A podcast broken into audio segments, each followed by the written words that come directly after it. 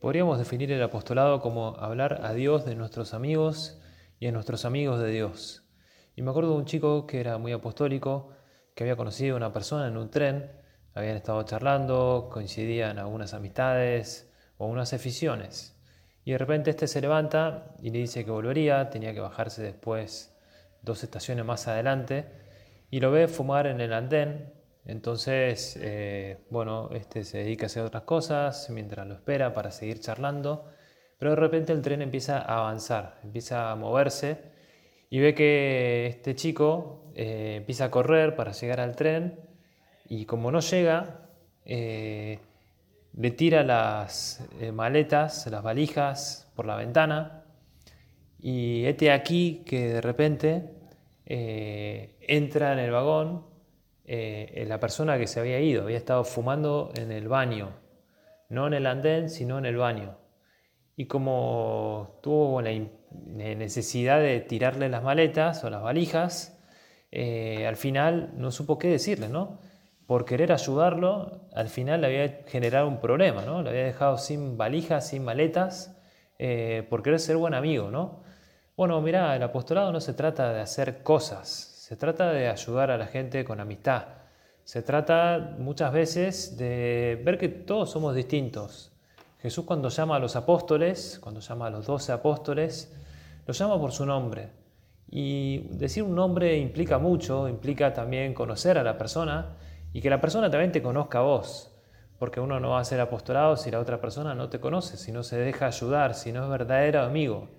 Fíjate, Jesús era verdadero amigo de los discípulos.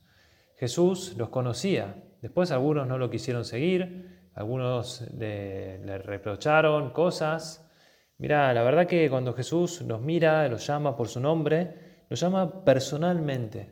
Eso es el apostolado, ayudar a cada uno personalmente.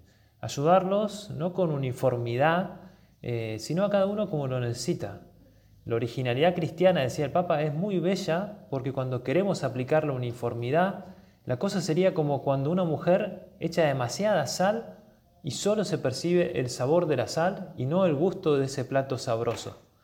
En el apostolado igual, no podemos hacer lo mismo con todos, como si fuese todo igual, como con Pedro, Juan, Tomás, Felipe, Mateo, Judas. No, cada uno necesitaba su ayuda. Y ese es el milagro de cómo Jesús también se dedica a cada persona.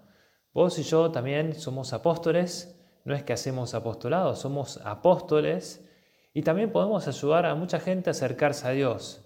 Fíjate que el Papa también nos está pidiendo no una iglesia encerrada, una iglesia estática, sino una iglesia valiente, una iglesia eh, bonita que también sabe dar frutos ahí donde, Dios nos manda, en las periferias, saliendo adelante también aquellas personas que están eh, alejadas de Dios, esas personas que quizá nunca escucharon al Señor. Me acuerdo una anécdota que contaba San José María, una vez después de la guerra, en Valencia, que se había acercado a la playa y vio que llegó un barco, con un barquito, con algunos pescadores eh, que llegaron a la costa. Contaba él que eran hombres morenos, quemados por el viento del mar, que mojados parecían de bronce y que empezaron a tirar de la red que traían en la barca eh, y tiraban haciendo hincapié, con los pies hundidos en la arena, con una fuerza maravillosa. Y contaba San José María que de repente vino un chiquito, un niño, que se acercó a ellos y empezó a agarrar de la cuerda y empezó a tirar con sus manecitas, eh, con su fuerza, ¿no? con la fuerza que tenía. Estaba rodeado de verdad de hombres muy rudos, de gente eh, poco refinada, pero la verdad que lo dejaron al chiquito eh, empujar o tirar y decía él, San José María, que pensaba que también nosotros somos un poco así, ¿no? Estamos como tirando de las redes cuando es el Señor el que hace fuerza. Nos pide que tiremos un poquito, nos pide que nos hagamos niños también en el apostolado para ayudar a mucha gente. Pero la verdad que también podríamos eh, pensarlo porque la fortaleza viene de Dios. Fíjate, la iglesia necesita esa valentía apostólica, necesita también tener esa ilusión que nos pide el Papa a los jóvenes, esa iglesia viva. Y para eso te animo a tres cosas que animaba también San José María. Primero, rezar mucho. Lo decía también San Juan de Ávila, ¿no? las, almas se ganan con las rodillas. Eh, bueno, lo mismo nosotros.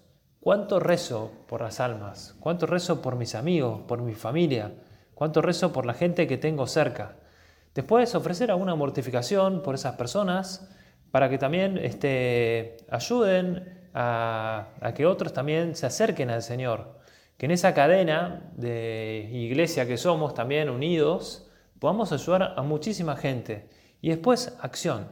No como el del tren que tiraba las valijas por la ventana sin saber si era o no era, no con esa motivación un poco así abrupta, sino también de ver cómo llegar a la verdadera amistad.